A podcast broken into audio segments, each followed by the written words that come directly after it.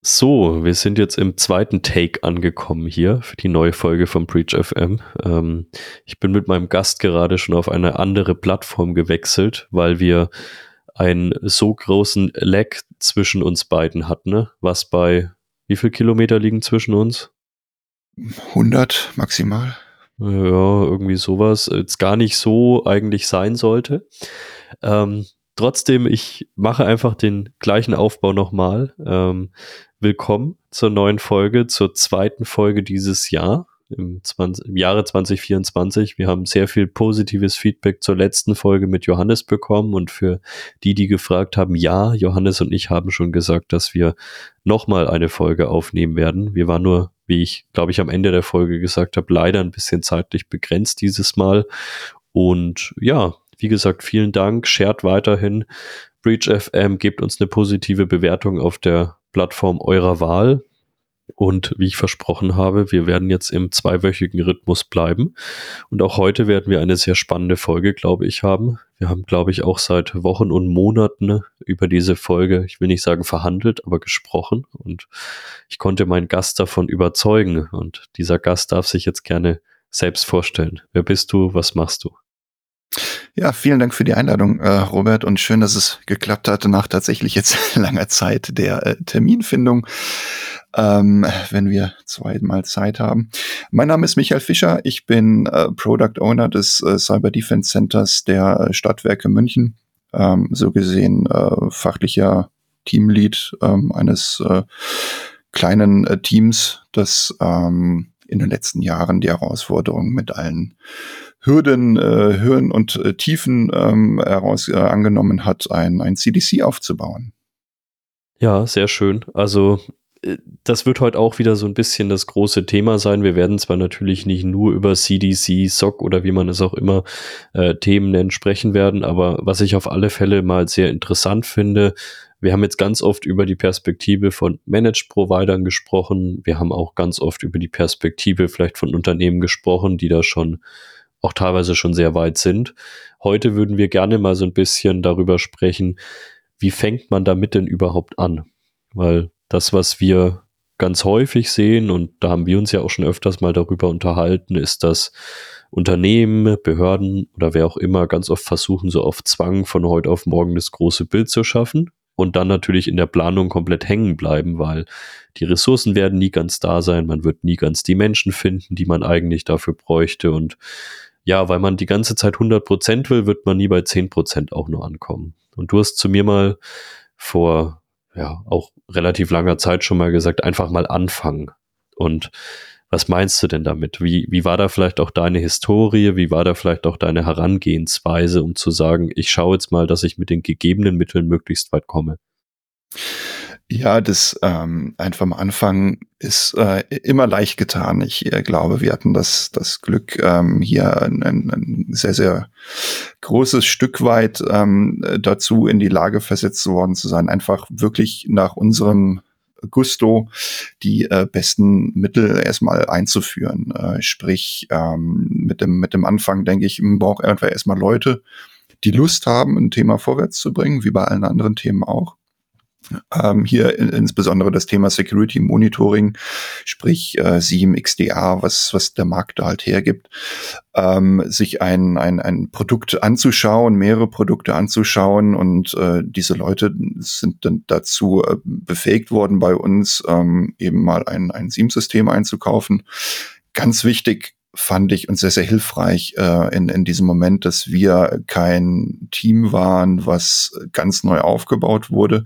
Wir kannten das Unternehmen schon und wir waren exklusiv für diese Aufgabe oder für diese Mission, kann man ja schon fast sagen, ähm, abgestellt, dort das Thema Security Monitoring weiter auszubauen. Sprich, äh, wir, wir wussten, in welche Netzbereiche wir uns wie fortbewegen können, wie wir Themen implementieren und ähm, ja, diese, ich, ich sag's mal sehr, sehr positiv, äh, Narrenfreiheit ähm, hat uns sehr geholfen, da sehr schnell ähm, auf die Straße zu kommen, vor allem mit einem etablierten SIEM-System, was wir dann einkaufen konnten ähm, nach, einer, nach einer entsprechenden Ausschreibung, dort recht schnell Geschwindigkeit eben auch einzubekommen.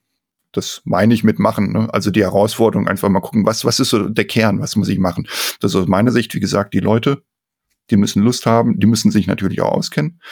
Ähm, ich brauche eine Technik und ich muss ein bisschen tatsächlich dann auch schauen, dass die Rahmenbedingungen stimmen. Das heißt, nach ein paar Gesprächen mit befreundeten Socks haben wir uns dann dazu entschieden, auch dieses Thema Betriebsrat äh, mit Bestimmungsrecht, eben was mit so einer zum Security Monitoring Thema einhergeht, auch direkt mit anzugehen, um da nicht irgendwie Gefahr zu laufen, irgendwo nachher in, in politisches Treib, den Treibsand äh, zu kommen und äh, uns dadurch Steine in den Weg zu legen.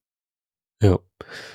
Du sprichst, finde ich, ein paar wichtige Punkte an. Also ich sehe auch immer häufiger, dass wenn das Thema SOC angegangen wird, dass man dann im Grunde genommen neue äh, Kräfte ranzieht von außen, was jetzt sicherlich erstmal per se auch gar nicht schlimm ist.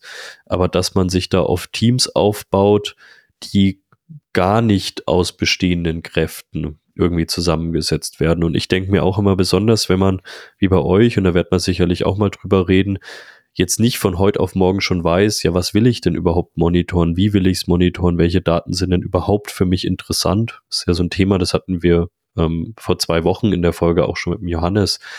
Dann ist es, finde ich, schon immer wichtig, dass es Leute gibt, die eine gewisse Betriebserfahrung haben, die auch mal wissen können, wo müssen wir denn vielleicht besonders hinschauen? Vielleicht gibt es hier Netzbereiche, an die man sonst gar nicht denkt. Wiederum sehe ich natürlich auch das andere Extrem und da hast du auch einen wichtigen Punkt angesprochen mit, ähm, dass die Leute dann exklusiv dafür Zeit bekommen. Ich sehe immer häufiger, dass man dieses gut gemeinte SOC dann intern aufbaut und sagt, ihr macht das jetzt mit.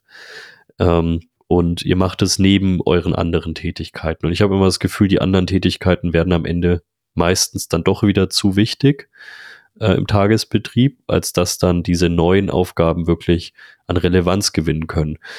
Wieso war das bei euch auch so wichtig, dass die Leute sich dann wirklich exklusiv darauf konzentrieren konnten und wie schwer war es auch, so eine Entscheidung zu bekommen, weil am Ende fehlen diese Ressourcen ja an anderer Stelle, muss man ja ehrlich sein. Die haben ja davor auch was gemacht. Äh, das, das stimmt. Ähm, es wurde sich aber schon vor, vor längerer Zeit zum Glück in Unternehmen äh, dazu entschieden, ähm, dass, dass es äh, halt nicht mehr State of the Art ist, äh, große Mauern außen drum zu bauen, um, um IT-Infrastrukturen, sondern eben auch das, das innen drin anzupacken. Äh, somit wurden so gesehen diese Leute, also wenige Leute, ich, ich war mit dabei, ähm, eingestellt, die sich tatsächlich explizit um dieses Thema kümmern sollten.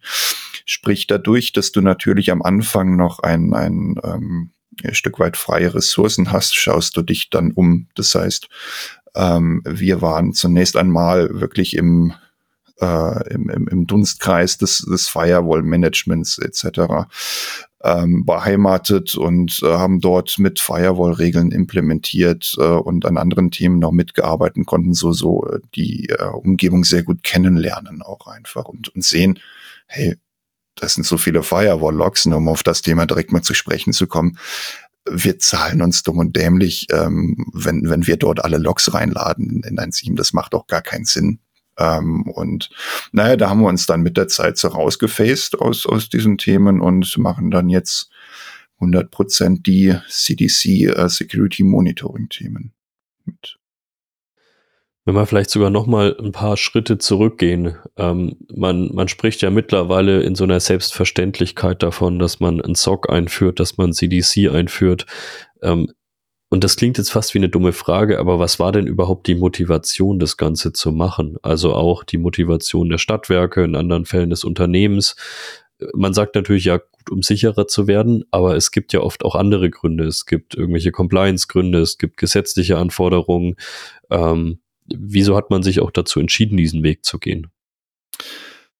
Äh, das ist eine sehr, sehr gute Frage. Die, die hundertprozentigen Rahmenbedingungen kenne ich tatsächlich davon nicht, da es schon recht lange zurückliegt, äh, tatsächlich. Ähm, das äh, geht aber tatsächlich wirklich primär darauf, ähm, ist es zurückzuführen, dass wirklich Security-Strategien ähm, an wie, was ist State of the Art ähm, betrachtet wurden, um dann zu entscheiden, äh, ne, diese besagte Mauer drumherum reicht einfach nicht mehr. Es weicht sich alles auf, Remote-Zugang äh, hier, Remote-Zugang dort ähm, äh, SAS äh, etc., was, was eingeführt wird, ähm, dass das Thema einfach angegangen werden muss im Sinne einer, einer zukünftigen IT-Sicherheitsstrategie. Jetzt habt ihr ja viel am Anfang, wie es ja immer in einem wenn man es richtig macht, meiner Meinung nach, oder wenn man es seriös macht, hat man am Anfang immer einen relativ großen Bauch an Zock-Engineering-Aufgaben und kommt, da sind viele Leute auch immer so ein bisschen enttäuscht, noch gar nicht zu diesen fancy Aufgaben mit, ich zerlege hier Threads, ich mache Analysen, sondern eigentlich ist man erstmal damit beschäftigt, die Prozesse aufzubauen, die Technologie aufzubauen, die Technologie dahin zu tunen und dieser ganze Teil von, ich mache dann wirklich SOC Operations, ich komme in so ein Daily Business, braucht oft unglaublich lange und das äh, ist vielen Firmen in meiner Erfahrung gar nicht bewusst. Wie lange hat es bei euch gebraucht, bis ihr überhaupt mal in den Modus kam, dass ihr sagen konntet, wir können uns jetzt auch wirklich um den Grundsatz Analytics kümmern und wir kommen langsam in so eine Art von Tagesgeschäft rein? Jetzt äh, muss ich überlegen, es ging tatsächlich ähm, doch recht fix.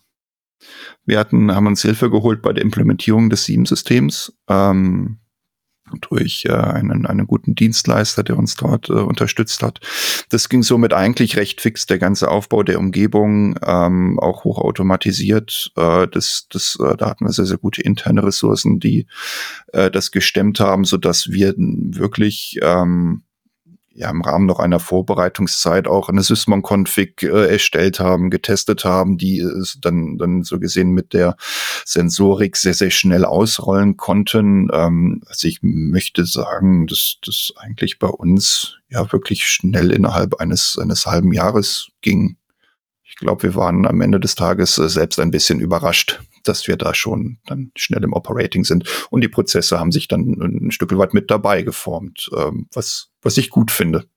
Mhm. Denn auch da kann man sich dann wieder übernehmen und sagen, na, ich mache es erstmal auf dem Papier und dann holt an die Realität ein. Ähm, gehört so ein bisschen mit zu dem Prinzip. Einfach erstmal machen, gucken, was auf einen zukommt. Fail fast halt.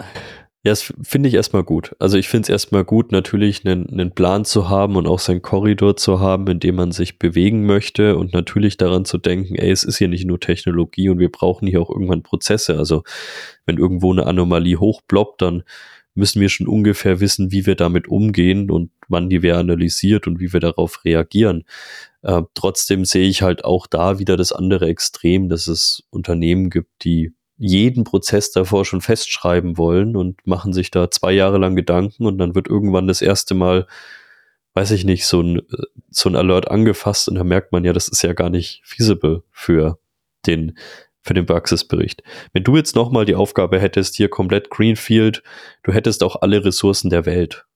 Ähm, das heißt, auch geldlich wäre jetzt erstmal gar nicht so das große Thema.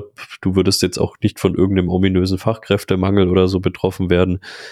Wie würdest du an Tag eins anfangen, denn das Ganze aufzusetzen? Ich weiß, diese perfekte Welt gibt's gar nicht, aber wir stellen die uns jetzt einfach mal vor. Was würdest du priorisieren und was wären so deine ersten To-Dos in den ersten, sag mal mal, ja, vier Wochen? Ich, ich würde ehrlicherweise gar nicht, gar nicht so viel anders machen. Ähm, denn wir hatten jetzt keine, keine Fails als solche, wo wir gesagt haben, na, da, da haben wir uns jetzt richtig in die Nesteln gesetzt. Ähm, es gibt das ein oder andere Thema, was wir im Vorfeld ein bisschen unnötig dann doch aufgearbeitet haben. Ähm, also da, das bin ich ganz offen. Also ich habe den Schmarrn gemacht, habe mir die, die Mitre angeschaut, geguckt, was, äh, was, was ist da in den, in den jeweiligen TTPs für Data Sources, welche Data Sources brauchen wir und von einer riesigen Liste dann, dann runter extrahiert. Ähm, ich glaube, die findet man in jedem Best Practice Blog zum Thema CDC, Security Monitoring wesentlich schneller. Aber ähm, ja, auch äh, man wird nicht dummer, indem man sowas macht, ähm, hält einen erstmal auf. Wie gesagt, wir haben nicht viele solcher ähm, Overheads gemacht. Ich denke, ich würde an der Technologie ein bisschen was anderes machen. Ähm, und dort nicht erst auf ein vollumfängliches SIEM setzen, ähm, sondern tatsächlich dann eher die, die standardisierten Lösungen hernehmen. Kommt natürlich immer darauf an, auf den Scope, den ich habe.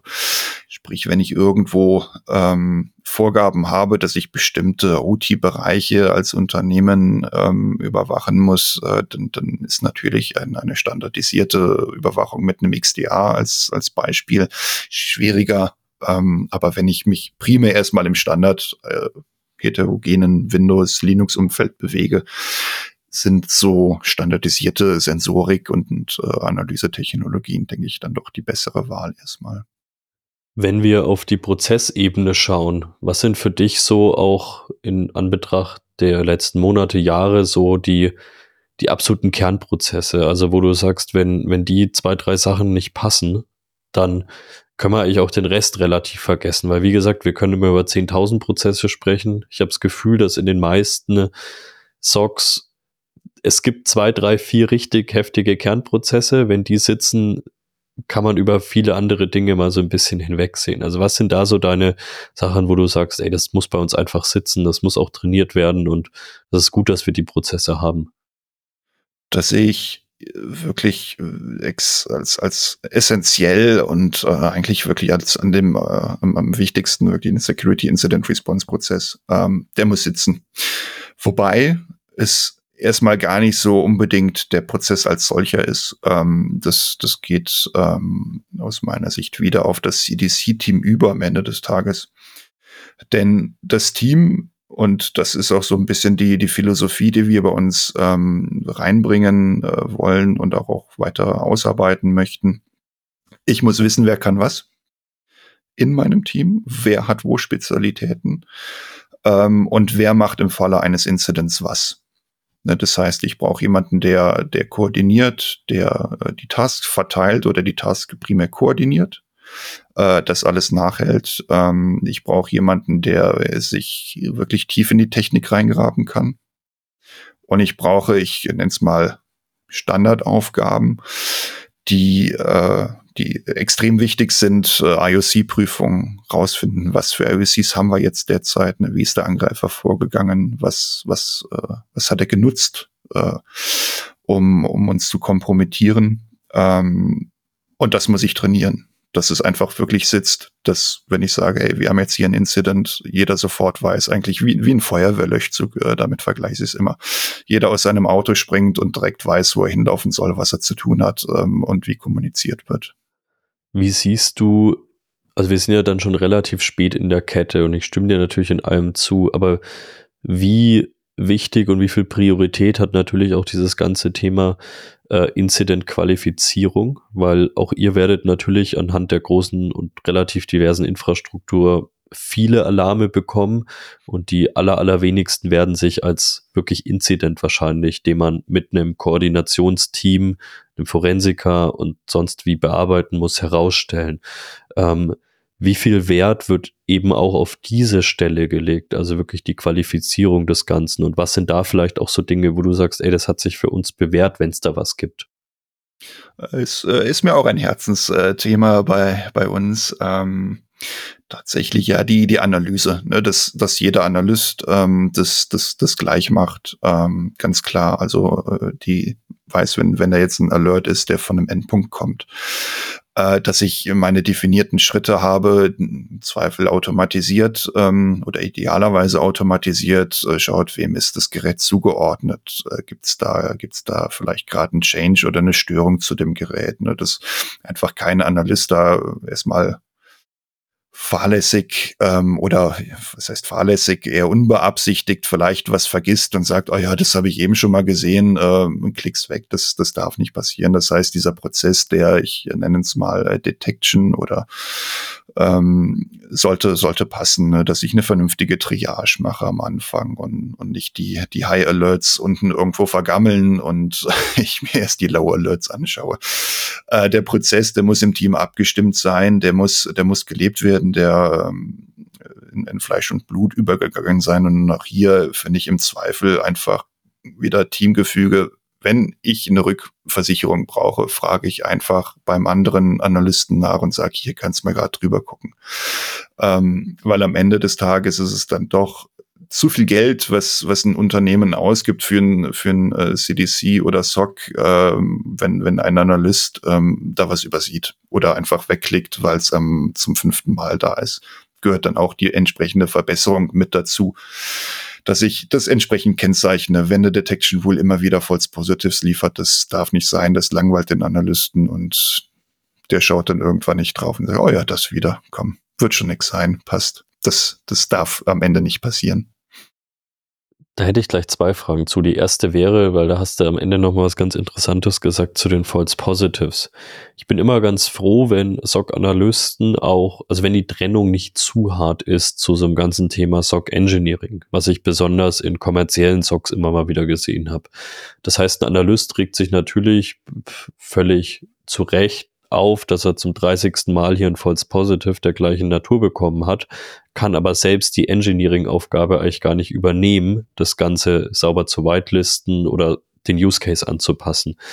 Ähm, deswegen bin ich immer ganz froh, wenn es hybride Rollen gibt und dass die Leute auch in einem gewissen Grundsatz selbst Stock-Engineering-Aufgaben übernehmen können.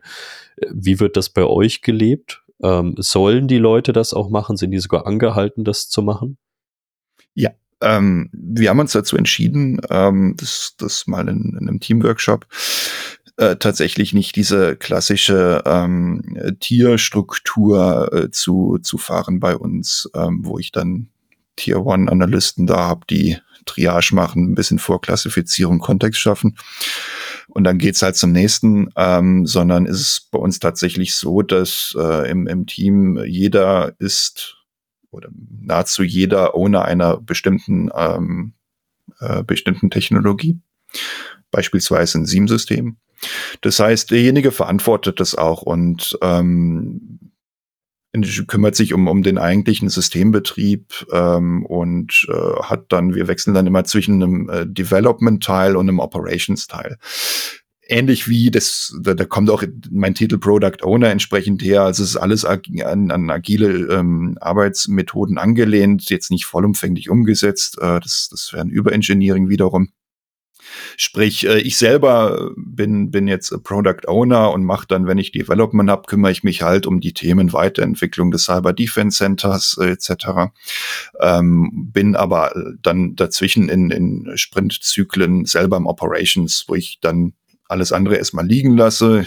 Handhabe ich entsprechend im Kalender so, dass ich Zeit habe, äh, keine, keine Termine möglichst äh, und dann eben das äh, mich um die Alerts kümmert, die dort äh, reinkommen oder wir nennen es bei uns eben Security-Events, die dort aufschlagen und ich die dann äh, bearbeite. So kommt Abwechslung rein, so sitze ich nicht jeden Tag da, äh, vier, vier Wochen im Monat, zwölf Monate im Jahr, bearbeite die immer gleichen ähm, Alerts, ähm, oder Events und äh, habe Abwechslung drin, wie gesagt. Und ähm, gehe dann auch hin, wenn ich sehe, oh, die Detection Rule, die hat er jetzt schon zum dritten Mal irgendwas äh, hintereinander falsch ähm, als als äh, Security Event ähm, rausgeschmissen, dass ich die dann entsprechend auch tune.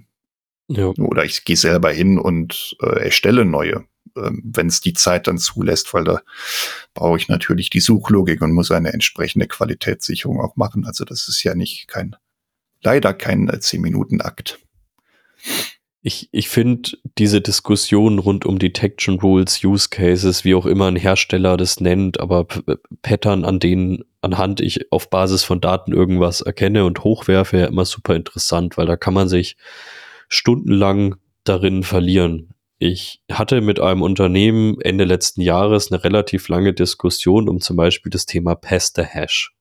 Die haben gesagt, wir haben hier und da Tests durchgeführt und die und die Software hat keine Peste Hash Detections hochgeworfen, beziehungsweise keinen großartigen Alarm. Bei uns wurde nichts rot und in unserem Dashboard ist nichts äh, glühend gewesen, obwohl wir ein Peste Hash ausgeführt haben.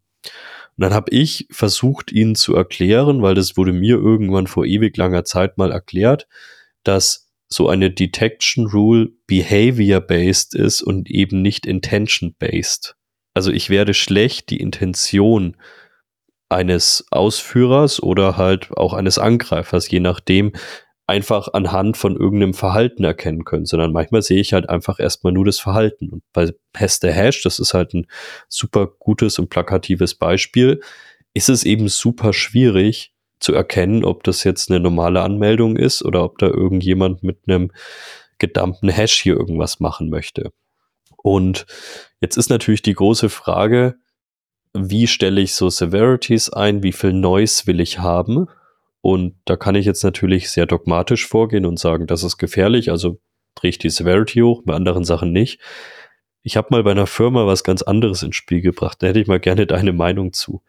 Ich habe gefragt, wie viele Tickets seht ihr euch denn überhaupt fähig oder wie viele Alarme seht ihr fähig am Tag überhaupt zu bearbeiten? Und darauf basierend müssen wir auch so ein bisschen die Severities von bestimmten Sachen anpassen. Haben die gesagt, nee, aber sowas ist doch immer gleich gefährlich, egal wie viele Ressourcen ich habe. Dann habe ich gesagt, ja, im Grundsatz schon. Aber wir müssen ja irgendwie priorisieren, weil ihr habt halt nun mal nur diese Ressourcen. Und deswegen würde es mich mal interessieren, wie viele Alarme könnt ihr am Tag überhaupt bearbeiten? Wie siehst du das im Allgemeinen? Ähm, Workload, Severities einstellen, wie viel testet ihr da? Ähm, wie viel ist da auch wirklich nach Bauchgefühl? Nimm mich da mal so mit. Puh, das ist ein interessantes Thema. Ähm, tatsächlich, äh, ähm, wir oder auch meine ähm, das, das habe ich so im, im Team kommuniziert. Äh, Obergrenze pro Analyst sollte eigentlich sein circa 15 Security Events am Tag. Ähm, tatsächlich, fairerweise sind es mehr.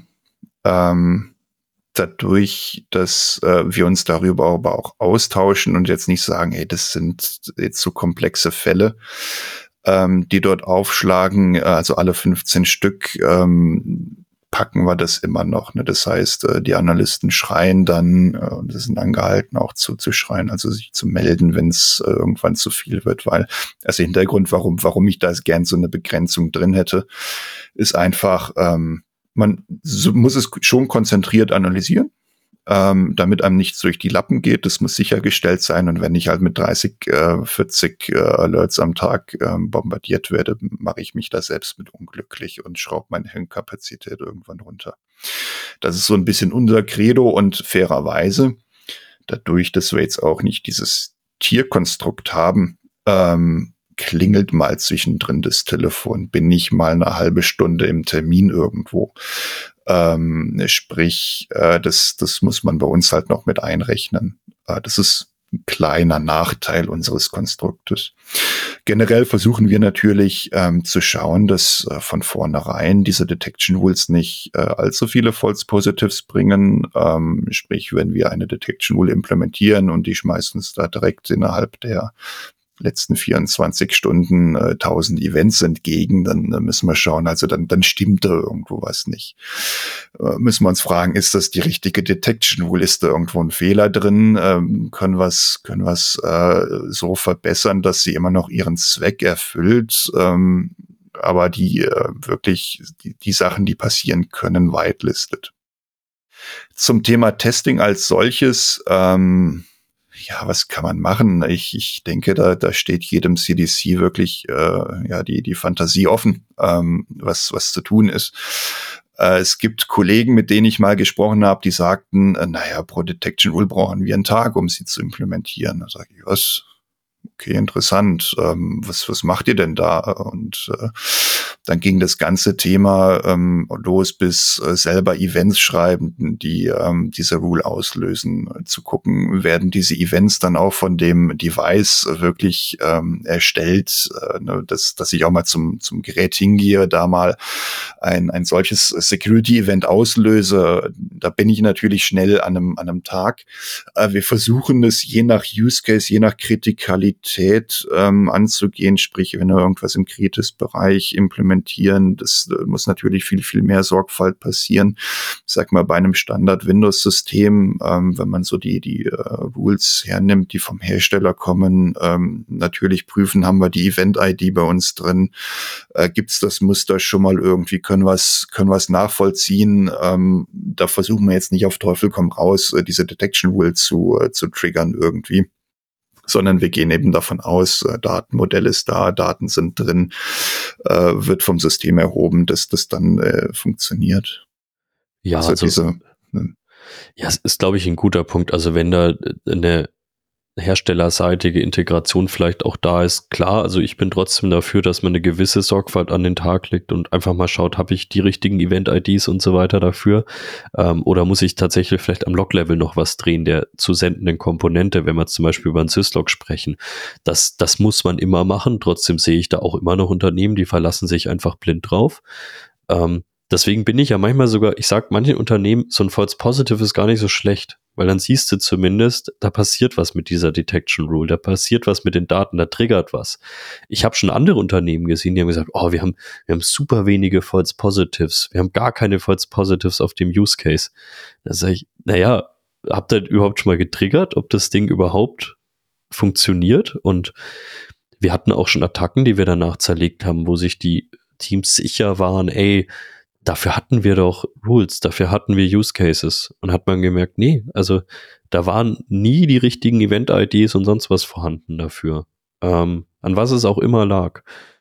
Und ja, das ist, wie gesagt, das ist ein sehr strittiges Thema. Ich habe da mit jemandem mal sehr viel drüber diskutiert, auch mit diesem Ja, aber ich muss doch, ich muss doch am Ende alles Sicherheitsrelevante sehen. Das sage ich ja in der perfekten Welt schon, aber kommen deine vier Leute damit klar, dass da tausend Alarme blinken? Oder sagst du lieber, wir priorisieren und schauen uns die Dinge an, die wirklich wichtig sind, was ja nicht heißt, dass man die anderen Detections verwirft. Die Frage ist immer, wie klassifiziere ich die und wie werfe ich sie hoch? Ich glaube, das ist oft was, was so ein bisschen durcheinander gewürfelt wird. Jetzt hätte ich noch, du hast über den Prozess geredet, wie sowas qualifiziert wird, wie sowas analysiert wird. Ich finde es erstmal gut, dass es da einen Prozess gibt. Ich weiß auch immer noch, dass es genug Teams gibt, da gibt es nicht viele Prozesse drumherum. Trotzdem halte ich es für wichtig, dass man ein gewisses Bauchgefühl auch bei sowas hat und ähm, da auch in gewisser Weise bei den Leuten drauf vertrauen kann. Und so sehr ich ein Freund davon bin, auch aus internen Kräften so welche Teams aufzubauen, ist das oft am ehesten, wenn ich sowas mitplane, die Komponente, die mir dann so ein bisschen abhanden kommt, weil die Leute aus Bereichen kommen, wo sie jetzt nicht so viel Bauchgefühl bisher dafür entwickelt haben, wie man einen Thread einzuschätzen hat, wo man jetzt vielleicht keinen festen IOC hat, weil ich glaube auch bei euch die wenigsten Alerts werden einen zugeordneten, hart sichtbaren IOC haben, sondern man wird das erstmal zerlegen müssen. Wie habt ihr das geschafft und merkst du auch, dass sich durch die Analyse von den ganzen Events der letzten Monate, Jahre das Team da auch wirklich ein Bauchgefühl äh, mit angeschafft hat und mit aufgebaut hat? Ähm, definitiv. Ähm, das, das Bauchgefühl ist, ist schon da. Ähm, ist auch ein Vorteil oder auch der Punkt, äh, warum wir dem Thema MSSP ein, ein Stück weit kritisch gegenüberstehen. Äh, wir sind ein Haufen Leute, die den Laden ziemlich gut kennen. Sprich, wir kennen auch die Kollegen und unsere Pappenheimer und, und wissen tatsächlich mittlerweile dann sogar einzuschätzen, oh, das, das ist ein Admin, der, der ist extrem fit in PowerShell und der automatisiert da gerne.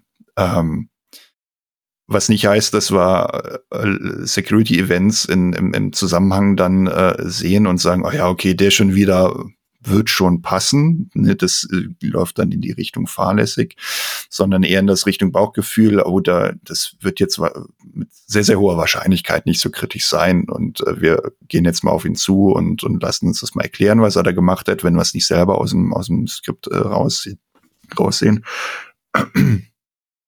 ähm, ansonsten ist so ein bisschen die, die Prämisse, die ich persönlich habe, man muss nicht der tiefste Experte in allem sein. Ähm, die, die Kernkompetenz aus meiner Sicht, vielleicht mache ich mir jetzt Feinde, keine Ahnung, ist äh, zunächst einmal in, in einem CDC, dass die Leute äh, eine gewisse Lösungsorientierung haben. Ähm, sprich, ich kann keinen gebrauchen, der, der, dem ich sagen muss, was er immer zu tun hat und welche Schritte er nacheinander durchzuführen hat, sondern derjenige hat einen Fall und will einfach genau wissen, was ist da jetzt passiert. So, und das gepaart mit dem Bauchgefühl oder noch weniger Bauchgefühl, sondern am Ende ist es ja sehr, sehr viel Erfahrung einfach äh, im, im Kontext des Unternehmens. Ähm, denke ich, kriegen wir da eine ganz, ganz gute Einschätzung der Security-Events hin, die bei uns so aufschlagen. Ähm, das, das haben wir auch, also lernen wir auch durch Trainings, äh, Capture the Flag Games. Ähm, lassen uns bestätigen, dass das dem auch so ist. Jetzt haben wir viel über das Thema Analyse gesprochen. Ähm, du hattest auch schon so ein bisschen über das ganze Thema Response, Incident Response, Notfälle gesprochen. Äh, Bevor wir da vielleicht noch ein bisschen tiefer drauf eingehen, würde mich auch so ein bisschen interessieren, was sind so andere Themen, bei denen du auch sagst, boah, die müssten deiner Meinung nach eigentlich entweder in einem SOC angesiedelt sein oder ein SOC müsste zumindest eine gewisse Durchschlagskraft haben. Also ein Thema, was ich immer häufiger in Unternehmen sehe, ist die Grenzen zwischen so einer Endpoint Protection beispielsweise und den Daten, die da rausfließen, also machen wir plakativ im Produkten Endpoint Protection und im EDR, die verschwimmen immer mehr. Das ist dann teilweise ein Produkt, teilweise sind die auch stark abhängig voneinander. Ähm, oder es sind zwei Produkte, aber so richtig eigenständig können sie dann doch nicht fungieren. Und das Infrastrukturteam im Unternehmen, das unter einem CIO beispielsweise aufgehangen ist, bearbeitet die Endpoint Protection und ein völlig anderes Team, das SOC, bearbeitet die EDR-Daten. Und oft fehlt dazwischen dann was. Und die Socks wünschen sich, dass sie da mehr Durchschlagskraft hätten und die Endpoint Protection Menschen wollen es nicht. Das ist jetzt nur ein Beispiel. Aber was sind so Themen, bei denen du sagst, außerhalb der Analyse, das sind so Themen, die siehst du einfach gerne in so einem Team oder du siehst zumindest eine gewisse Handlungsfähigkeit in dem Team. Vulnerability Management könnte sowas sein.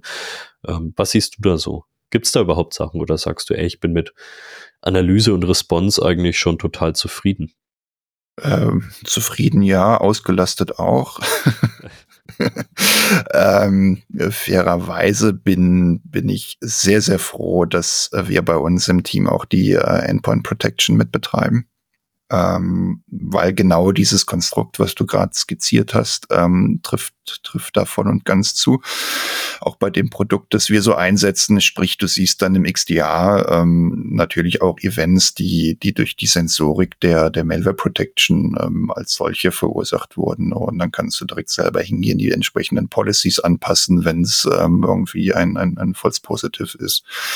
Ähm, du hast einen sehr, sehr guten Durchgriff, gerade was so XDR-Themen angeht, was die Automatisierung, also ich nenne es mal ganz einfaches Response angeht, ne, dass du mal eine E-Mail in Quarantäne schicken kannst, ähm, etc. pp. Äh, das ist bei uns bislang tatsächlich nie negativ aufgeschlagen.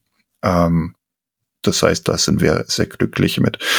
Zum Thema Vulnerability Management äh, habe ich so meine Meinung. Äh, es ist Aufgabe eines jeden Infrastrukturbetriebs.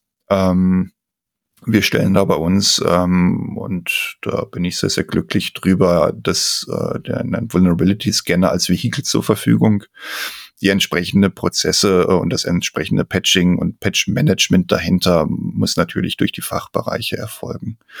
Äh, sprich auch die Eingewichtung der, der, der Schwachstellen, was das für ein Risiko birgt, ähm, weil wir als CDC maßen uns da nicht an zu sagen, dass äh, wie, wie, wie kritisch diese Schwachstelle im Kontext des Unternehmens ist. Ne, du hast den CWSS-Score auf der einen Seite, dann noch die entsprechenden Scores des, äh, des Herstellers, äh, ob es das in, insoweit schon mal äh, vorgekommen ist, ausgenutzt wurde, die Schwachstelle. Ähm, aber wir wissen jetzt nicht unbedingt, wo das Gerät steht. So, das ist Aufgabe der, des Serverbetriebs, des Applikationsbetriebs etc. pp. Unterstreiche ich so, würde ich immer wieder so machen. Ähm, Genau. Was, wenn in einer wunderbaren Welt, äh, wenn ich mir sie wünschen würde, ich kenne kein Unternehmen, das so macht. Ähm, ich war selber im Security Management lange Zeit. Ähm, ich würde vieles bündeln auf, auf einer pragmatischen Ebene. Ähm, sprich, ich würde ein Stück weit das Security Management oder ein Security Consulting äh, mit nicht in ein CDC reinziehen, sondern es sehr, sehr eng daneben setzen. Ähm, weil so kriege ich mit äh, oder kann gegebenenfalls auch mit, mit Threat Intel Informationen arbeiten. Welche Schwachstellen haben wir? Ähm, wo haben wir auch ähm, konzeptionelle Schwachstellen einfach? Ähm, wie sind die, wie werden die gerade von Threat Actern ausgenutzt?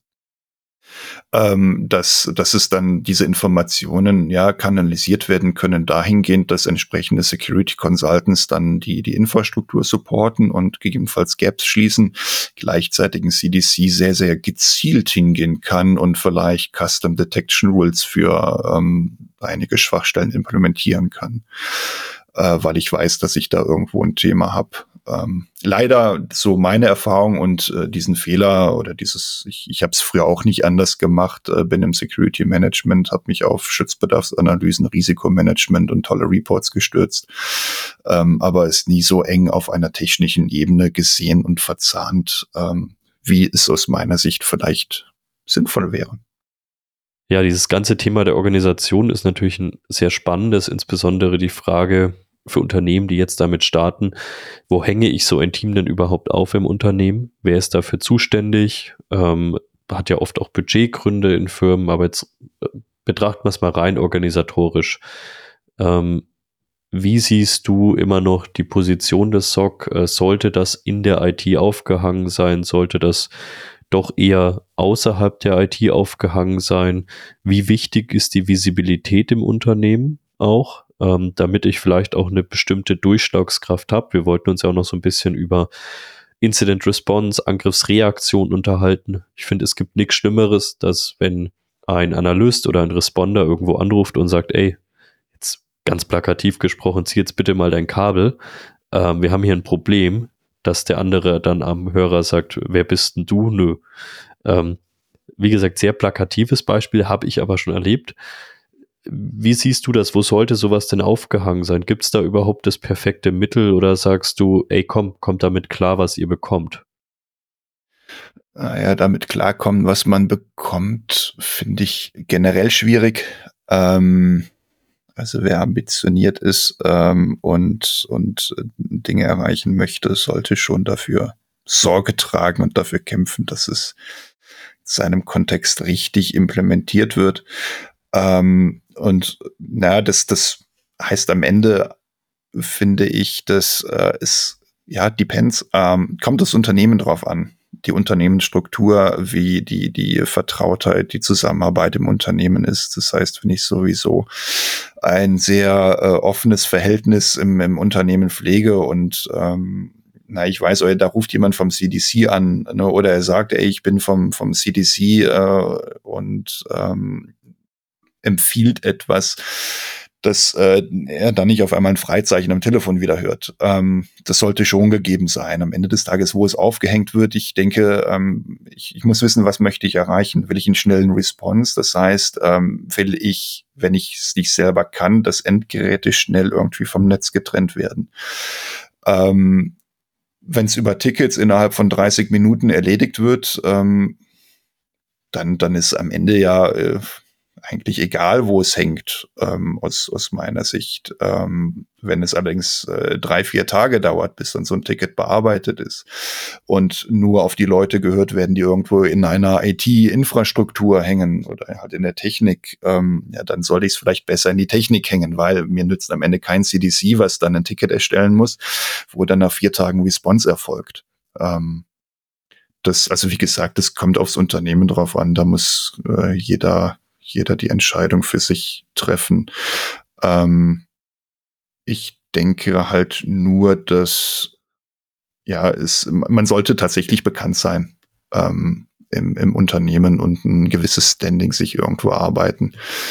Es fängt an, dass man einfach keine Mitarbeiterüberwachung macht, ähm, wie es wie es manche Mitarbeiter befürchten. Ähm, sprich, wenn ich generell eine Überwachungsangst vor einer Überwachungskultur im Unternehmen habe, muss ich da natürlich sensibler sein äh, als wenn es generell ein offenes Unternehmen ist. Ähm, wir glücklicherweise, wenn wir mit, mit Anwendern reden und weil wir da, da Events festgestellt haben, die sagen, ah, cool, dass ihr das, äh, das erkannt habt. Also gerade wenn es Richtung, Richtung Administratoren irgendwo geht, ähm, kriegen wir eigentlich durchweg positives Feedback, was, was uns total freut, weil ich glaube, dann machen wir alles richtig. Erstmal. Ja, das macht ihr dann vielleicht auch irgendwas in Richtung, ich sage jetzt mal wirklich interne Werbung, dass man vielleicht, also ich habe, was ich schon gesehen habe, war beispielsweise Information Security Newsletter eines SOCs. Ähm, da war so ein bisschen spielerisch aufbereitet, was derzeit wieder, auf was man so achten muss. Also auch so ein bisschen als Alternative zu diesen ewigen Anti-Phishing-Kampagnen und so weiter. Aber gibt es so Kniffe, bei denen du sagst, da macht man sich positiv auch bekannt, abseits von klar, wir kommen denen nicht blöd, wir überwachen jetzt niemanden, aber es sind auch wirklich so proaktive Dinge. Direkt nicht. Also wir schalten keine, keine äh, Werbeanzeigen im Internet. ähm, was, was wir schon machen, ist halt, wir versuchen uns, uns äh, ja, vorzustellen, äh, unsere Mission äh, zu erklären. Also sei es in, in irgendwelchen Townhalls-Bereich ähm, schon fixen, dass wir uns da mal vorstellig werden und, und Hallo sagen. Ähm, und ähm, ja tatsächlich hin und wieder auf Themen aufmerksam machen. Sprich, wenn wir wenn wir sehen, ähm, jetzt gerade vor Weihnachten haben wir es extrem gemerkt, ähm, Phishing-E-Mails, ne, um auf deine Phishing-Kampagne zurückzukommen. Es war keine Kampagne, es waren tatsächlich Phishing-E-Mails, die wir bei uns erkannt haben mit äh, Sendungsverfolgung. Vor Weihnachten bestellt jeder fleißig Pakete, äh, klickt dann mal eher drauf ähm, dass wir dann großflächig in, in Teams gibt's einen, einen riesen Channel für sowas, sagen, hier äh, ist jetzt, wir blocken es weg bei uns, wir haben das im Griff im Unternehmen, aber bitte achtet privat auch darauf, ne, als so einen kleinen Service äh, von uns für euch, dass die Leute einfach sehen, ey, wir machen da jetzt nichts Böses, wir sind kein Gegner, sondern wir wollen einfach nur helfen. Das finde ich schon mal schön. Also ich glaube es auch gar nicht, dass es zu sehr proaktiv sein muss, aber zumindest, dass die Leute ungefähr wissen, ey, da könnte mal jemand anrufen. Das hast du ja vorhin auch schon gesagt. Und das ist dann vielleicht auch nicht am Ende der nächste Fraud, sondern da will wirklich gerade jemand äh, helfen, weil hier gerade irgendwas Blödes im Gange ist. Dieses ganze Thema Response, äh, Notfälle, Incidentbehandlung, Du hattest vorhin auch schon mal darüber gesprochen, das Ganze auch natürlich immer wieder zu testen und wirklich auch mal durchzuspielen. Was sind denn da so die Schritte, die ihr macht? Ich meine, jedes Mal jetzt ein riesiges Red Teaming ist meistens weder zeitlich noch finanziell möglich, noch dass das immer sinnvoll ist. Aber was sind so die verschiedenen Dinge, mit denen ihr versucht sicherzustellen, dass wenn mal wirklich ein mittelschwerer oder auch schwerer äh, Incident vorkommt, dass die Abläufe funktionieren?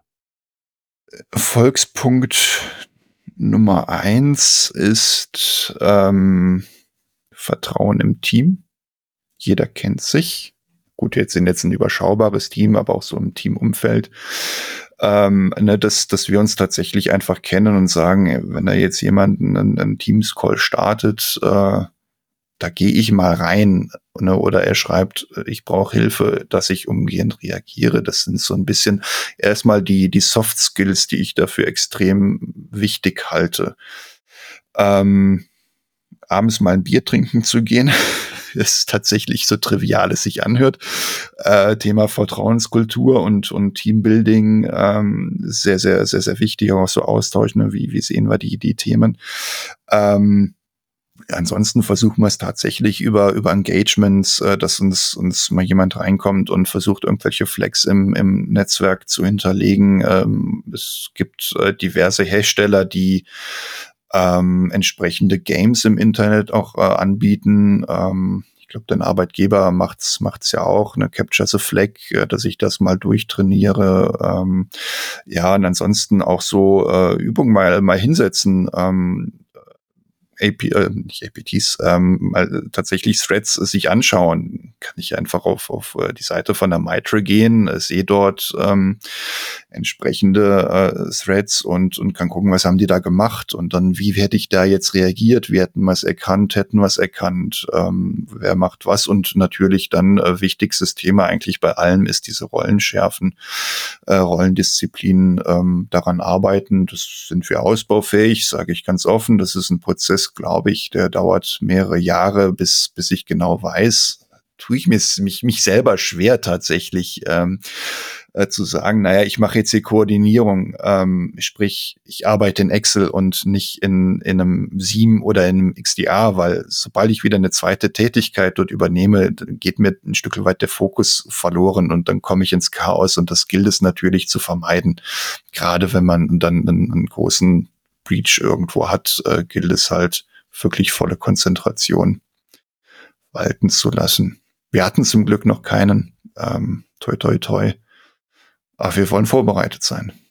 Ja, also das ist, ich glaube, die, diese Vielzahl von Dinge ist schon mal gut. Ich glaube, wir alle sind uns einig, 100% darauf vorbereiten wird man sich da nie können, weil die besonders die, die emotionale, psychische Belastung, wenn dann wirklich was passiert, die ist dann einfach nochmal eine andere. Was ich jetzt immer wieder gemacht habe, ähm, kennst du Backdoors und Breaches, das das Karten-Tabletop-Spiel? Das kenne ich tatsächlich nicht. Ist ein, ja, im Grunde genommen ein Kartenspiel. Tabletop-Übung sind verschiedene Szenarien vorgegeben. Äh, nimmst du auch einen Würfel dazu und da kannst du das dann wirklich spielerisch alles mal durchgehen. Äh, mit dem Team, finde ich, eignet sich einfach super dafür, um, du hast es schon gesagt, in einer lockeren Runde, vielleicht auch mal wirklich bei einem Bier abends, bei einer Pizza oder so, einfach das Ganze mal zu machen. Es klingt am Anfang des Spiels alles immer super einfach und besonders so einfache Szenarien sind oft die größten Aha-Momente weil man sich so denkt, ja, das ist so einfach, da habe ich nie drüber nachgedacht. Man denkt immer an diese großen, glänzenden Dinge und vergisst dann so ein bisschen, dass man vielleicht gar nicht so genau jemals drüber nachgedacht hat, was man denn bei einer relativ einfach klingenden äh, relativ einfach klingendem Szenario machen würde. Und deswegen ähm, sehr, sehr interessant. Ähm, empfehle ich jedem, sich mal so ein Kartenset zu bestellen, Backdoors und Breaches. Ähm, Einfach googeln. Ähm, Spearfish aus dem Spearfish äh, Store. Man zahlt relativ viel Versandkosten. Also ich habe immer so ein paar Kartendecks hier, hier auf Lager. Ich hoffe, mein Arbeitgeber hört nicht zu, weil sowas kann man schön als Reisekosten abrechnen. Ähm, und spiele das ganz gerne tatsächlich mit Unternehmen durch, weil es, ist super erhellend. Es ist spielerisch, man hat viele Aha-Momente und es zeigt auch mal wieder, es muss nicht immer das riesen Red Teaming sein. Ähm, weil ja, oft sind es die kleinen Dinge, die dann im Zweifel schiefgehen. Ähm, und was du auch gesagt hast mit dieser Rollentrennung, auch da, ich glaube, ich würde mir da gar keine Gedanken machen, weil ich glaube, jeder, der vorgibt, dass er da das Perfekte für sich gefunden hat, der lügt oder ist so ein bisschen desillusioniert. Und wenn man nach Jahren an diesem Ziel angekommen ist, hat sich alles schon wieder so weit gedreht in unserem Kosmos, dass es eigentlich schon wieder hinfällig ist und man das Rad dann doch wieder neu erfinden muss. Wenn wir jetzt ja, ich glaube, viel, viel ist tatsächlich ähm, auf der auf der Skill-Ebene sich sich zu reflektieren einfach. Ähm, also wenn wenn wenn ich das Team habe, ähm, wo ich weiß, das funktioniert, die können gut zusammenarbeiten, dann ist das die die halbe Miete ähm, am Ende des Tages. Dazu noch sich selber gut einschätzen zu können, zu sagen, ey, das ist gerade zu viel, was ich da mache. Ähm, also jeder, der, der mal so einen Tag Response-Training gemacht hat, äh, glaube ich, kann es bestätigen, dass, dass man dann abends recht durch ist. Ne? Und bei einem Breach geht es halt über mehrere Tage und dann musst du dich, dich rausnehmen, so schwer es auch fällt. Ähm, und ja, das, das sind so die Erfolgsfaktoren. Klar, Tabletop-Übungen finde ich auch immer cool. Da kommen, da kommen dann äh, Sachen raus, die man vorher nicht, gar nicht auf dem Schirm hatte. Ähm, ist auf der anderen Seite natürlich immer super schwer zu organisieren. Ähm, je nachdem, wenn, wenn viele Leute, je nach, je nach Scope eben, wenn, gerade wenn viele Leute anwesend sein, sein sollen, ähm, wollen wir aber auch dieses Jahr nochmal noch mal machen. Ansonsten hatte ich mal die Idee, auch mit einem befreundeten SOC ähm, sich tatsächlich mal hinzusetzen, die, die SOC-Teams äh, zusammen in einem Raum, auch gerne nach Feierabend oder späten Nachmittag im Kasten Bier, bestellt mal eine Pizza äh, und spielt mal so, ähm, ich glaube, Splunk bietet ja diese Boss of the Sock ähm, Games an, spielt das mal so gegeneinander. Da hat man noch so ein bisschen Challenge-Charakter einfach, was dann, was dann aber eher technisch ist. Ähm, das sind auch gute Übungen, ich glaube. Da ist der Kreativität keine Grenzen gesetzt. Ne? Man muss es halt nur machen. Ja. Und die Zeit dafür finden und sich nehmen. Ähm, wir haben jetzt einiges über ja, reaktives Verhalten gesprochen, also Alarm ploppt hoch, wir analysieren das Ganze, wir haben Incident, was machen wir? Was macht ihr, um proaktiv eigentlich alles dafür zu tun, damit sowas im besten Falle erst gar nicht eintritt? Und wo siehst du da vielleicht auch die Aufgabe des SOCs? Weil es gibt natürlich viele Dinge, von denen seid ihr in gewisser Weise abhängig. Also wenn andere Abteilungen keine sauberen Authentifizierungskonzepte aufstellen, wenn irgendwo anders mit Identitäten falsch umgegangen wird oder keine Netzwerksegmentierung da ist, dann sind es natürlich Dinge, die ihr im Zweifel ausleben müsst. Ähm, wie proaktiv arbeitet in die, ihr in diesen Dingen auch? Seid ihr da vielleicht manchmal beratend tätig, dass ihr anderen Bereichen sagt, ey, hier haben wir super viele Findings, bitte dreht doch da mal an einer Regel im E-Mail-Gateway, jetzt ganz klein gedacht, oder ey, wir müssen das Thema Identity bei uns mal komplett überdenken. Und was sind da auch so Mittel und Wege, bei denen ihr sagt, ja, so schauen wir die Sachen überhaupt mal nach, so machen wir eine Risikoanalyse überhaupt? Ist, ist nicht so leicht zu beantworten, weil es ähm, kein, kein ähm, ja, straightes Vorgehen da, da gibt. Ähm, wir versuchen in vielen Themen natürlich mit, mit drin zu sein. Ähm, jedoch können wir das auch nicht überall. Ne? Wir sind jetzt eine begrenzte Truppe an, an, an Leuten ähm, und wir versuchen dahingehend zu consulten, dass wir so ein, so ein bisschen einfach die, die Threads im Blick haben und, und, und schauen, naja, wenn wir das jetzt so oder so umsetzen, äh, öffnen wir wieder dort irgendwo ein Türchen, weil das haben wir jetzt äh, im Kopf, hat mal Thread Actor XY äh, im, im Rahmen eines, eines Breaches äh, gemacht. Ähm, ich würde gerne natürlich mehr, mehr reingehen, aber dann muss man sich auch ehrlich ins Auge äh, schauen und sagen, so ein, so ein CDC mit den Themen Security Monitoring, Malware Protection und, und Vulnerability Scanning in so einem Unternehmen, haben wir schon viel zu tun. Ähm, wir fokussieren uns auf das, was wir tun. Und der Rest ist Aufgabe des Security Managements, die ähm, dort auch entsprechend consulten in Richtung Authentifizierung, Härtung. Ähm, und äh, ein großes Stück ist es halt einfach in der Linie und Aufgabe der, der, der IT-Mitarbeitenden, dort äh, die entsprechenden Konzepte umzusetzen Richtung ja, wie äh, schütze ich das jetzt? Äh, was mache ich, wenn ich eine NTLM V1 nur irgendwo aktiv habe? Kann ich es abschalten und, und, so weiter? Das Bewusstsein ist da tatsächlich bei uns schon schon recht hoch ähm, bei den bei den Kollegen zum Glück. Also wir haben jetzt keine Admins, die da hingehen, einen Server neu aufsetzen und NTLM V1, SMB V1 erstmal alle Türen offen halten. Mhm. Das das wäre blöd.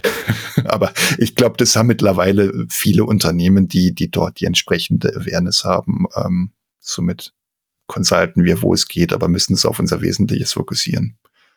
Ja, also ich glaube, es ist meistens gar nicht dieses, ey, da macht es jetzt jemand proaktiv für ein neues Asset an, sondern es ist eher so dieser Dschungel von Altlasten, den man mit sich herumträgt und bei denen, glaube ich, genauso die anderen Menschen, die beispielsweise in der Infrastruktur, Operations arbeiten, oftmals ja auch den Überblick verlieren. Auch die sind mit neuen Aufgaben ausgestattet, auch die haben Projekte am Laufen. Und dann wird halt vergessen, dass vielleicht irgendwo noch ein Server steht, der keine Ahnung, irgendeine alte SMB-Version spricht, die vielleicht mittlerweile nicht mehr so toll ist. Und ich glaube, dann ist einfach immer die Frage als SOC, wenn man sowas sieht, weil am Ende wird man wahrscheinlich am ehesten die Einheit sein, die sowas sieht, weil man irgendwo einen Use Case hat, der triggert oder weil es irgendwo mit in der Korrelation mit drin ist. Dann ist, glaube ich, einfach immer die Frage, wie macht man das diesen Leuten klar? Also eben nicht hingehen und gefühlt sofort ins Gesicht schreien und hey, ihr habt hier alles super unsicher und was macht ihr hier überhaupt? Weil das habe ich auch schon gesehen. Das führt für mich meistens nur zu einer Weigerung und äh, einem, ja, meistens schaut, wird dann noch weniger drauf geschaut, dass man seine Infrastruktur sauber hält. Ähm, sondern vielleicht wirklich mal hingehen und sagen, ey, hier brennt jetzt gerade nicht das Haus, deswegen ganz ehrlich, ob du das jetzt heute oder morgen ausmachst, vielleicht bitte einfach nicht übermorgen.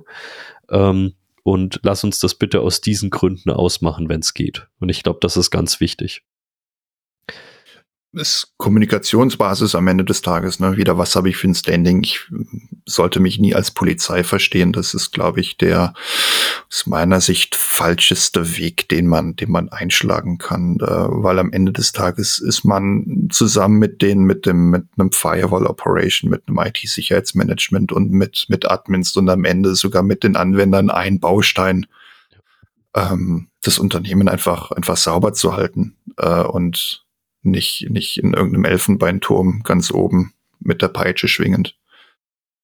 Ja, das finde ich sehr, sehr schön gesagt. Also ich nenne es auch persönlich immer ganz gerne, man sollte hier nicht der Verhinderer sein, weil damit wird man auf lange Sicht relativ wenig erreichen, außer das vielleicht, und das mag man blöd finden, aber das ist ganz oft so, die Leute noch weniger darauf achten, was sie machen. Ähm, von dem her, ja, ich glaube, man sollte nicht der Verhinderer sein, man kann gerne mal der Warner sein, aber wenn wir noch bei diesem Pro. Ich denke. Ja, gerne. Ja, äh, da, da, das, das ist nämlich ein Punkt, der mir gerade wirklich eingefallen ist, ähm, was, was eine der ersten Aufgaben waren, die wir gemacht haben. Ähm, wir haben mit, mit unserem Management gesprochen und ähm, wir haben äh, gefragt, inwieweit wir, wir agieren sollen. Und äh, sprich, sollen wir, wenn wir Schwachstellen in der Infrastruktur sehen, sofern sie jetzt nicht gravierend sind, sollen wir das mitbetreuen und, und quasi kommunizieren. Ähm, und haben uns quasi das Mandat abgeholt, dass wir keine Infrastrukturverbesserung als solche machen, ähm, weil das ist ein, e-, ehrlicherweise ein Thema, wo du wirklich ähm, hinterherrennen musst. Ähm, jetzt nicht nicht negativ gemeint, na, aber du identifizierst etwas, dass da jemand äh, ein Gerät eingebaut hat äh, mit mit einer Standard DNS-Config. Das Ding versucht zu Google zu sprechen, kommt nicht durch, schlägt bei dir auf als nutzt nicht den den Standard Company DNS-Server. Ähm, sowas ignorieren wir tatsächlich bei uns, weil wir da für uns das Mandat geholt haben. Ansonsten bräuchte man noch zwei Leute, die sich explizit darum kümmern. Schätzungsweise ist jetzt so daher gesagt. Ähm, wenn wir natürlich irgendwas Dramatisches sehen, dann, dann gehen wir schon auf die Admins zu. Das ist, das ist ganz klar. Aber das, das empfehle ich jedem. Das haben mir zwei befreundete Socks gesagt ähm, oder ins Herz gelegt, da wirklich zu schauen, was, was ist euer Mandat, was sollt ihr machen. Ja, ich glaube, das ist bei beim Thema Aufgabenbeschreibung schon massiv wichtig, dass dass einfach jetzt nicht jeder genau niedergeschrieben hat, was er macht, sondern eher klar ist, was soll das SOC als Ganzes machen. Also was ist das Mandat, was ist das Ziel, was ist vielleicht auch nicht das Ziel und was ist vielleicht derzeit wäre zwar ganz gerne das Ziel, aber ressourcentechnisch einfach nicht möglich, dass man da auch ehrlich mit sich ist und ja, ich würde gerne noch so ein bisschen über Technologie sprechen, gar nicht mal so in die Tiefe mit, was wird benutzt und sonst was, sondern eher so, ähm, wie, wie verwendet man die Technologie, wie schaut man sich mittlerweile auch um, wie plant man das vielleicht auch. Und das Erste, was ich derzeit in Socks doch viel sehe, ist, vor Jahren war man noch, zumindest in den Socks, in denen ich unterwegs war, hatte man eine ziemliche Toolvielfalt. Und das hatte teilweise auch die Gründe, dass die Tools einfach für sich selbst redend, also dieses typische Best of Breed versus Best Integrated und so weiter, wo ja immer im einen Jahr ist das eine das Richtige, in dem anderen ist das andere wieder das Richtige, dass man da einfach Gründe hatte zu sagen, man brauchte halt wirklich noch eine relativ große Vielfalt, weil man das sonst nicht erreichen konnte. Trotzdem hat man halt auch gemerkt, man konnte diese ganzen Sachen am Ende nicht, nicht betreuen und man hatte da teilweise ein Ferrari ohne Führerschein stehen und konnte den halt nie fahren, weil man entweder nicht die Skills aufbauen konnte und teilweise in den meisten Fällen sind es tolle Produkte, die einfach an der Ressourcenknappheit scheitern. Wie siehst du das besonders jetzt in diesem reinrassigen SOC-Betrieb? Zentralisiert sich das für dich auch derzeit wieder deutlich mehr? Ähm, ja, also mal so ganz bunt gesprochen.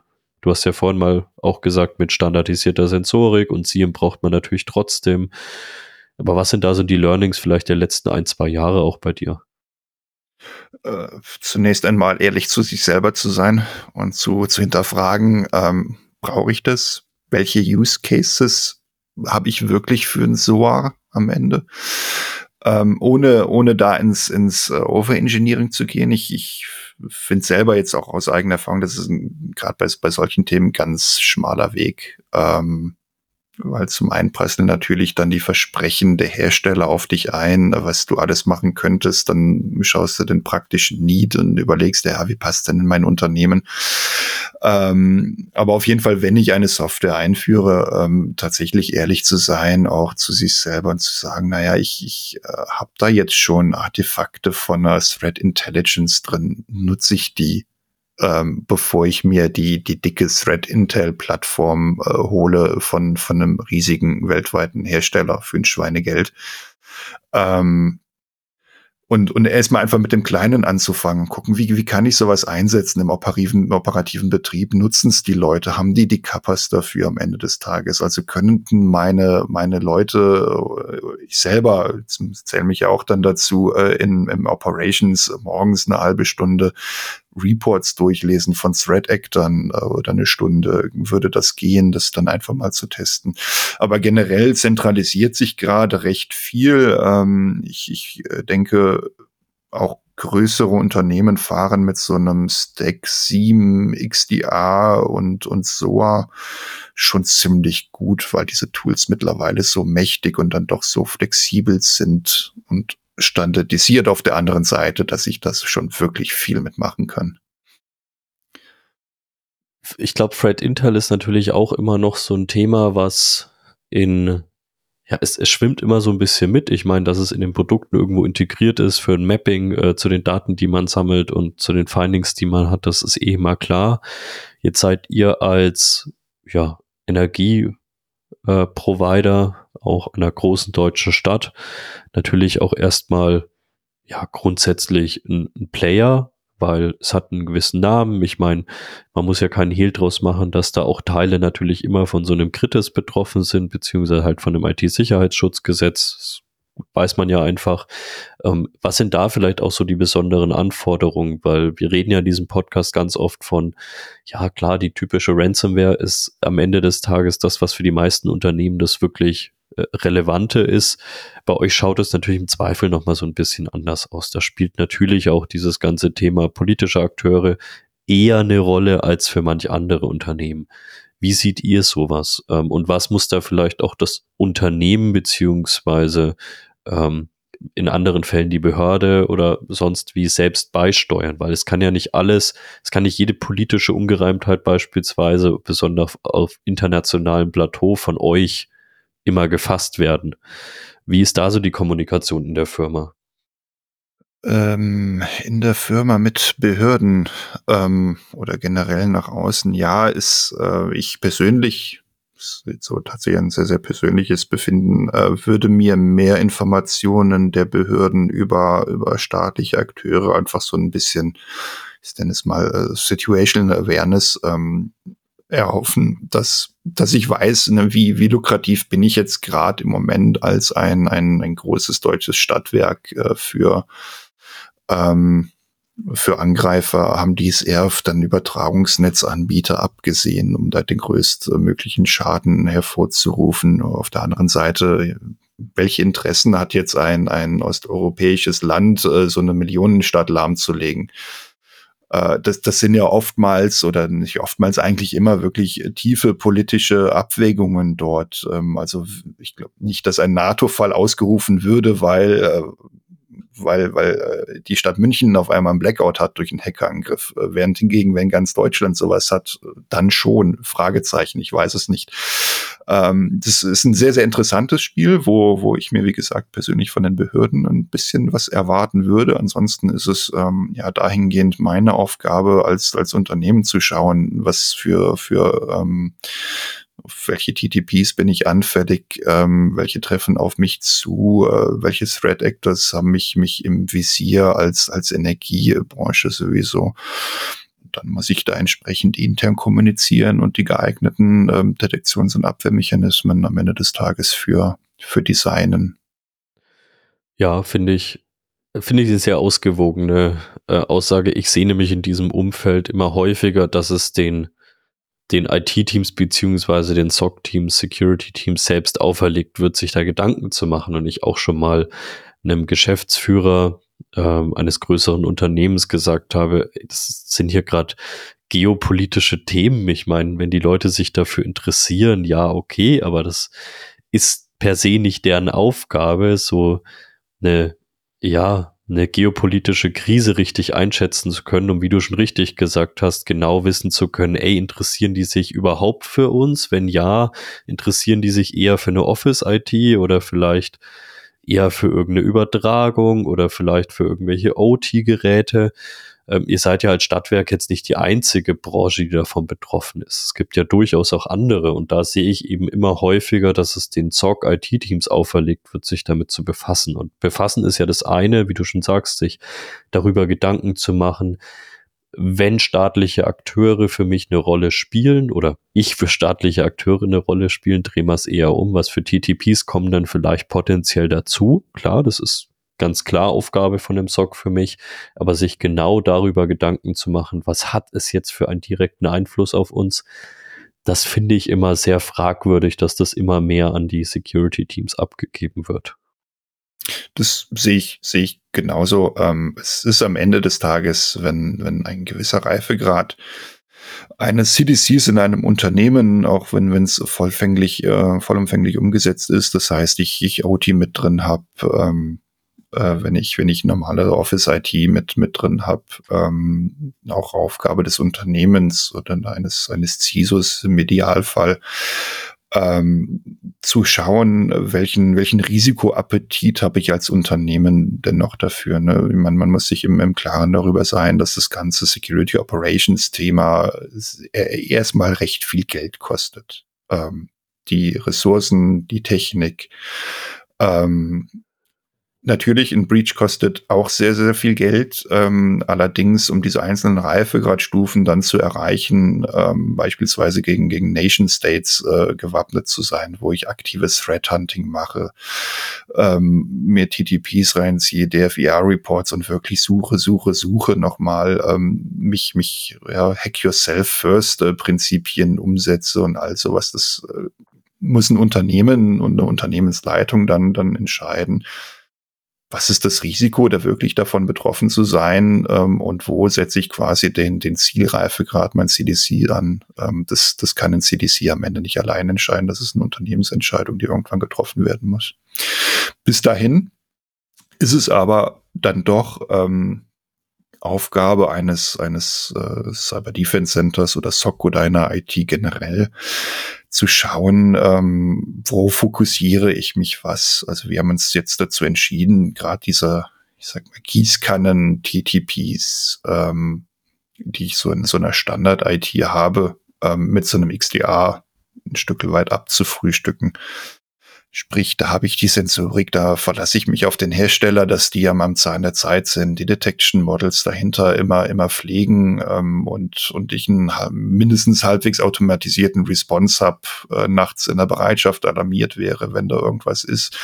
Und in die Bereiche, ähm, das, das kann ich ja mittlerweile auch recht gut ähm, koppeln, dann mit einem 7, das, das XDA, das, äh, wenn ich dann, dann Komponenten habe, diese Richtung Kritis, Richtung OT gehe, die ich dann mit ins 7 integriere, integriere, dann aber gleichzeitig äh, dort entsprechende Risikokorrelationen ähm, durchführe, dass ich quasi diesen, diesen Attack-Pfad, nenne ich, nenne ich ihn immer gerne, dann, dann im Sieben als vollumfänglich sehe. Aber erste First, First Line of Defense, ähm, so gesehen beim XDA, mich darauf konzentriere. Das kann ich als CDC ganz gut machen. Ist immer unternehmensbezogen, wie, wie ich es genau dann umsetze, natürlich. Jetzt hätte ich noch ein letztes Thema ähm, und Du hattest über beide Themen schon mal ein bisschen gesprochen. Das eine ist das ganze Thema MSSP, das heißt wirklich Unterstützung durch einen Managed Provider. Und ich möchte es aber so ein bisschen anders angehen, weil es wird immer ganz oft gesagt, ja, für einen 24 mal 7 Betrieb braucht ihr Minimum 9 bis 12 Leute. Und wenn ihr das nicht leisten könnt, dann müsst ihr mit einem MSSP zusammenarbeiten. Und während ich diese Aussage natürlich jetzt erstmal nicht sagen kann, dass die völliger Quatsch ist, also wir alle wissen in Deutschland Arbeitsschutzrecht, sonst was, wir brauchen nun mal eine bestimmte Anzahl von Leuten, um 24 mal 7 zu machen, stelle ich schon in Frage, dass ich, wenn ich das nicht leisten kann, Ergo, ich brauche sofort externe Unterstützung.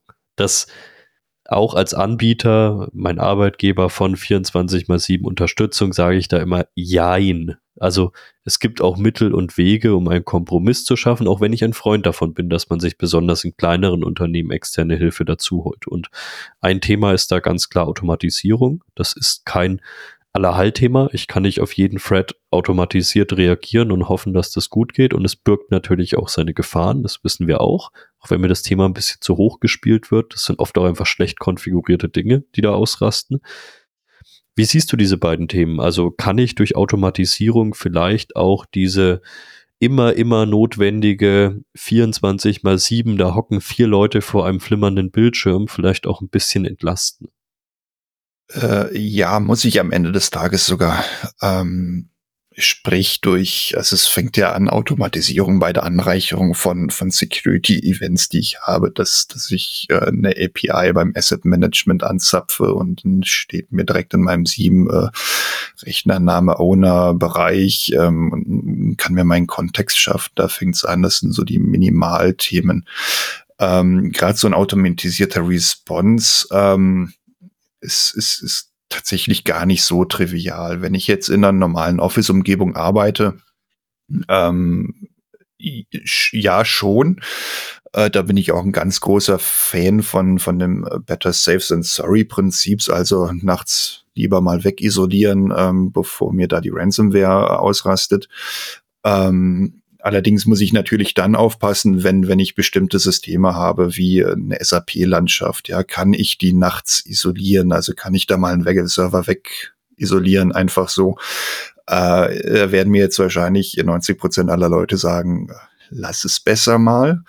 Ähm, da ist so ein Konstrukt gerade gerade am Anfang ähm, spricht ja nichts dagegen, sich dann zu alarmieren zu lassen, eine Bereitschaft, wenn ich meine False Positives im Griff habe, ähm, ist erstmal etwas. Äh, es kann jemand reagieren. Ähm, später bräuchte ich dann natürlich schon, wenn ich wenn ich weiß, okay, äh, ich habe jetzt hier meine False Positives im Griff. Ähm, die Alerts, die, die kommen, sind äh, zum größten Teils immer valide ähm, und, und jetzt äh, keine, keine 100 Stück am Tag äh, dann tatsächlich ähm, nach einiger Zeit Richtung MSSP denken. Ähm, wobei wir da auch unsere Erfahrungen gemacht haben durch diverse Gespräche, wo wir gesagt haben, na, die haben uns jetzt zu viel versprochen, ähm, äh, während hingegen andere MSSPs sagen, ähm, ja, ihr habt da einen, einen Ramp-up, der ist sehr, sehr intensiv. Ähm, wir werden sehr, sehr viel kommunizieren am Anfang, weil auch unsere Analysten müssen lernen, müssen eure Umgebung kennenlernen. Ähm, und dann wird sich das aber einschleifen. Äh, da muss man dann natürlich abwägen und, und auch schauen, ne, was soll der überhaupt leisten für mich, der MSSP? Soll der automatisiert Aktionen machen? Äh, also lange Rede, kurzer Sinn. Ja, Automatisierung ist, ist hilfreich, ist notwendig, ähm, allerdings auch hier und dort mit Vorsicht zu genießen, gerade wenn es um die Kritikalität der Systeme geht. Gerade in einem Konzern können da andere Fallstricke noch ähm, lauern am Ende des Tages. Ja, also ich glaube, das ist das ist auch das, was ich mit äh, Chefs konfiguriert meine. Also wenn man beispielsweise jetzt sagt, ey, sobald hier ein Alert der Kategorie oder der Severity Critical auftaucht, äh, isolierst du mir bitte alle darin bezogenen Endpoints und sperrst mir alle Userkonten, ne? dann würde ich jetzt gar nicht mal sagen, dass Automatisierung per se schlecht ist. Das wird nämlich dann gerne draus gemacht, sondern das ist halt eine dumme Idee. Ähm, Richtig. Ähm, wenn ich jetzt natürlich sage, ich habe hier zum Beispiel meine Industrie ist derzeit besonders betroffen von folgender Gruppe und wenn ein handfester IOC-Match auftritt, ähm, dann mache ich sowas. Dann ist das was völlig anderes am Ende des Tages, besonders wenn es ein IOC ist, der jetzt nicht alltäglich ist, sondern es ist eine ganz bestimmte IP-Adresse. Es ist, äh, keine Ahnung, das und das. Dann kann ich da eher sagen, ähm, dass ich das mache, weil wenn sowas auftritt, ist es halt 99 von 100, dass es wahrscheinlich wirklich das ist. Oder wenn ich sage, es gibt massive Hinweise darauf, dass eine geleakte User Identity gerade für ein Login verwendet wurde. Auch dann kann ich an bestimmten anhand bestimmter Indikatoren sehr wohl sagen, ich logge jetzt diesen User aus oder ich resette jetzt diesen User. Und deswegen, damit meine ich nur immer, und das will ich auch für die Hörer immer sagen, weil jedes Mal, wenn ich das Thema Automatisierung ins Spiel bringe, kommt, oh, oh, oh, da müssen wir vorsichtig sein. Das kann man nicht machen. Weil wenn wir da das Falsche abschießen, da sage ich immer, ja, Natürlich muss man da vorsichtig sein, aber das ist ja genau mein Sprech. Seid vorsichtig und viele dieser negativen Beispiele kommen halt durch, ich nenne es mal wirklich so, wie es ist, dumme Ideen.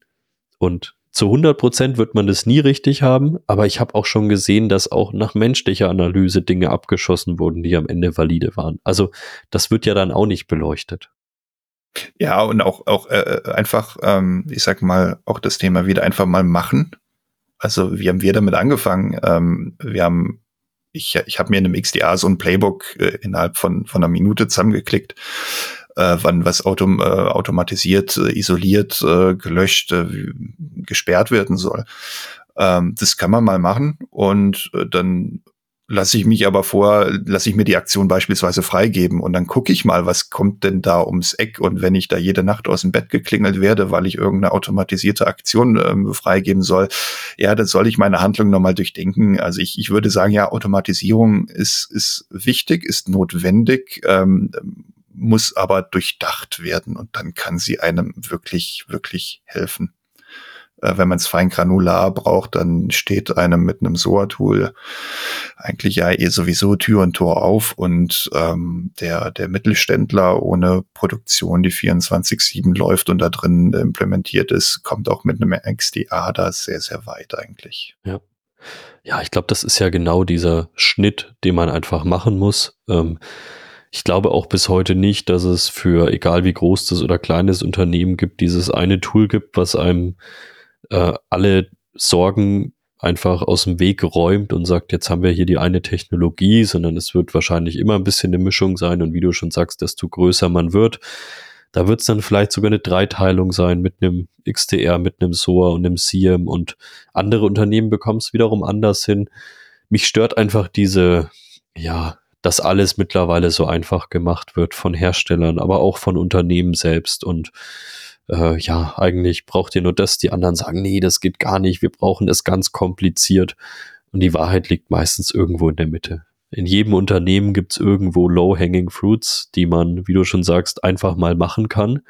Und in jedem Unternehmen, mal mehr, mal weniger, gibt es Dinge, die komplizierter werden. Und dann ist einfach die Frage, wie priorisiere ich das Ganze und fange ich überhaupt erst mal an oder plane ich die nächsten drei Jahre weiter, um gar nichts zu machen? Aber das wird meine Resilienz jetzt auch nicht zwingend erhöhen. Ja, damit wären wir eigentlich auch schon beim Ende. Ich fand es sehr interessant. Wir sind sicherlich auch zwei, dreimal abgebogen, was ich jetzt so bei Themen gar nicht erwartet hätte. Das fand ich aber sehr spannend und ich würde mich sehr freuen, wenn wir vielleicht uns in einiger Zeit mal wieder hinsetzen könnten und du vielleicht oder ganz sicher schon wieder ja, neue Learnings oder neue Herausforderungen bei euch oder auch allgemein in der Branche identifiziert hast. Sehr gerne. Ähm, hat mir auch Spaß gemacht. Ich appelliere und so machen wir selber immer dazu, einfach mal machen. Fail fast, sammel Erfahrung und ähm, nicht so verkopft an die Sache rangehen am Ende ist, ist, ist das alles planen, was man kann mit einem, mit einem CDC, mit einem SOC und den Technologien dahinter, hängt man in der kompletten Organisation drin. Du kannst nicht alles berücksichtigen. Einfach mach es, solange es dein Geldbeutel zulässt, es halbwegs wirtschaftlich vertretbar ist ähm, und sammel die Erfahrungen und bring, bring die Sache vorwärts. Ja, und somit lernen wir auch täglich dazu. Ja? Und das lässt es äh, lässt es, äh, ja, macht den Spaß an der Sache aus. Ja, und ja, das, ich hätte es nicht besser abbinden können. Von dem her, äh, ich kann vielleicht auch hier nochmal Danke sagen. Ich habe mir neulich mal wieder einen ganzen Abend lang die Statistiken von Preach FM angeschaut und trotz unserer langen Pause haben wir äh, mittlerweile eine vierstellige Anzahl von Hörern und Hörern, die hier ja zweiwöchentlich jetzt hoffentlich wieder einschalten. Das äh, macht mich einfach sehr glücklich, besonders bei der wenigen Werbung, die wir am Ende des Tages machen und bestätigt mich auch darin, dass dieses Projekt auf alle Fälle weitergeführt werden muss. Und es hängt weiterhin natürlich an euch, dass ihr fleißig zuhört, weil so fleißig ihr zuhört, dann bekommen wir immer so coole Gäste wie dich, Michael. Und damit würde ich eigentlich auch, wir haben jetzt Freitag für die Leute, die hier zuhören. Wir werden das ja erst in anderthalb Wochen veröffentlichen. Und ja, jetzt ist hoffentlich bald Wochenende, würde ich sagen. Das ist schön. Oder wäre schön, ja. ich ich habe Urlaub ab nächster Woche. Ich, werd, ich wurde darum gebeten, meinen Resturlaub abzubauen und äh, werde mich dann für anderthalb bis zwei Wochen in den Urlaub verabschieden. Dann einen schönen Urlaub, Robert. Wir hören voneinander. Genau. Danke dir und danke euch Hörern. Ähm, wir hören uns bald wieder. Ciao. Ciao.